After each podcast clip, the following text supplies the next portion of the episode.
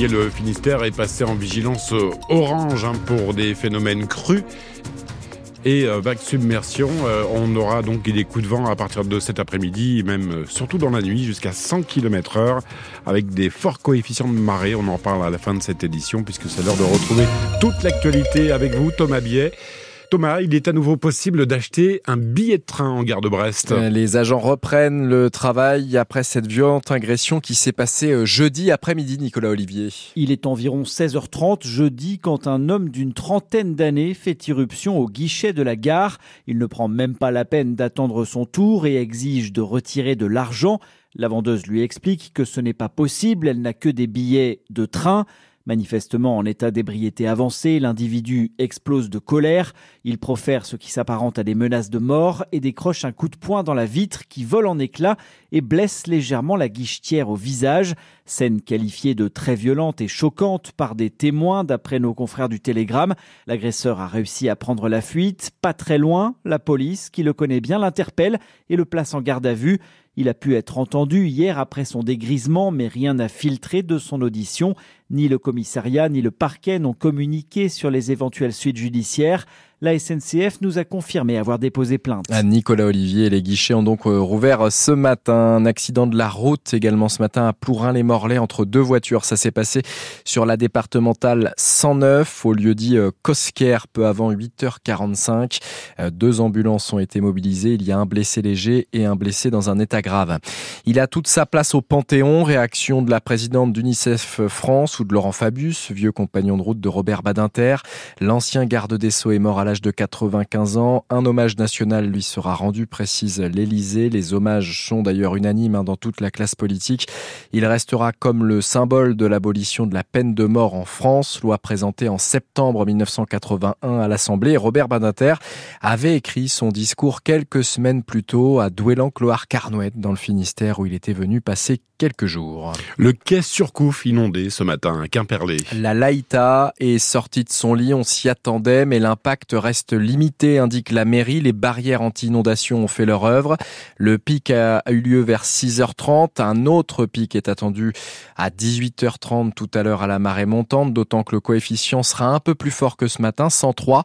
Euh, des coefs qui vont monter d'ailleurs jusqu'à 110 lundi. Prudence donc, et notamment demain matin sur tout le littoral. Nos trois départements vont passer en vigilance orange vague submersion à partir de 3 heures la nuit prochaine et jusqu'à euh, midi dimanche en raison de l'arrivée de la dépression euh, Carlotta. En tout, 11 départements sont concernés.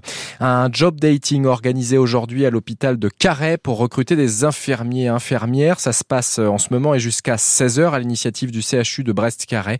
Opération euh, séduction envers les étudiants puisque le CHU rappelle qu'il propose aux troisième année un contrat d'allocation études avec une allocation mensuelle en contrepartie d'un contrat d'engagement. Greta Thunberg, attendue dans le Tarn, la célèbre activiste engagée contre le réchauffement climatique, va participer à une manifestation contre le projet d'A69 entre euh, Toulouse et Castres. De l'autre côté de la planète, Anthony Marchand a posé un pied à terre sur l'Arkea Ultimate Challenge. Le skipper s'est amarré à Dunedin en Nouvelle-Zélande pour réparer son actuel Ultime 3 victime d'une casse sur le dispositif de foil tribord. La course, elle est toujours dominée par Charles Caudrelier, largement en avance. Hein. Il remonte l'Atlantique euh, sur son maxi trimaran Edmond Rothschild au large de l'Uruguay actuellement. Armel Lecléache et Thomas Coville se rapprochent petit à petit du Cap Horn. Thomas Coville qui n'est pas passé loin d'une grave blessure lors d'un enfournement de son bateau Sodebo. Il s'est fait projeter à travers le cockpit. Il a été touché à l'épaule, mais finalement plus de peur que de mal. Le bateau est parti sur un surf avec la houle très puissante de l'arrière et il s'est arrêté en la vague et j'étais à la table à cartes. Et j'ai fait une chute d'environ 2 mètres 50 pour venir m'encastrer euh, dans la verrière chez nous et dans un meuble et c'est mon épaule droite qui est venue s'encastrer. Je pense pas avoir perdu connaissance mais c'était très très violent. Et là, en, quelques dixièmes de seconde, vous avez peur. On a une assistance médicale incroyable euh, qui m'ont guidé et qui m'ont rassuré. Et, en, en, 24 heures, euh, les choses sont revenues en, place. Mais c'est cette notion euh, d'être sur un fil. C'est une compétition, c'est un challenge, c'est tout ce que vous voulez, mais il faut pas dépasser ce fil. Souvent, on me demande est-ce que tu as peur? Eh ben oui, hier j'ai eu peur. Ça peut basculer vite en fait. Ah, l'émotion de Thomas Coville qui navigue actuellement en direction du Cap Horn sur un fil comme le 15 de France qui après avoir fait rêver ses supporters pendant 4 ans inquiète quelque peu. Les Bleus doivent l'emporter en Écosse cet après-midi pour éviter une troisième défaite de rang, ce qui n'est jamais arrivé sous l'air Galtier. Coup d'envoi 15h15, c'est à vivre sur France Bleu Brésil. Ça va mieux en revanche pour le RC Vannes qui est à nouveau leader de Pro D2 après sa large victoire contre Aurillac 40 à 6. Les Morbihanais qui joueront un match important en vue de la montée vendredi prochain, ils se déplaceront à Provence Rugby 3e. S'ils veulent continuer à regarder en haut du classement de Ligue 2, les Guingampais doivent l'emporter ce soir à Ajaccio en avant et 9e, les Corses sont 8e. Concarneau de son côté peut faire une belle opération en vue du maintien. Les Tonniers 14e se déplacent à Annecy, le premier relégable.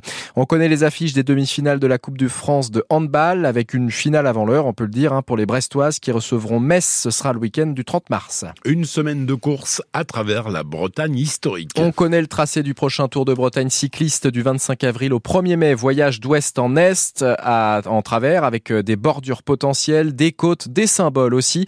Présentation complète signée François Rosy. Grand départ dans le Finistère Nord le 25 avril. Les coureurs rallieront Plougonvelin depuis Locmaria Plouzané avec de possibles bordures à prévoir sur le bord de mer. Le lendemain, ils s'élanceront de Milisac direction Pontivy avec plusieurs difficultés dans le final de cette deuxième étape qui devrait déjà donner des indications sur les favoris à la victoire finale. De Pontivy, on se rendra à Guérande le samedi 27 avril avec en plat de résistance la célèbre côte de Cadoudal. Départ du Croisic le dimanche pour rejoindre l'Agacilly d'où sera également donné le départ de l'étape suivante avec une arrivée à Saint-Main-le-Grand, l'occasion de mettre à l'honneur la ville de Louison-Bobet. On fêtera l'an prochain les 100 ans de la naissance du mythique coureur breton. Le 30 avril, ce sera l'épreuve reine entre Saint-Onin-la-Chapelle et Louvigné du désert avec pas moins de 6 côtes de première catégorie dans le final. On connaîtra le vainqueur du Tour de Bretagne le lendemain, mercredi 1er mai, avec une dernière étape entre Le Hinglé, commune du directeur du Tour de Bretagne Christophe Fossani, et Dinan dans les Côtes d'Armor. Un François Rosier, les Finistériens Valentin Madouas et Olivier Legac font leur rentrée ce week-end avec la groupe AMA FDJ en Espagne. Tour de Murcie aujourd'hui, classique d'Almeria demain.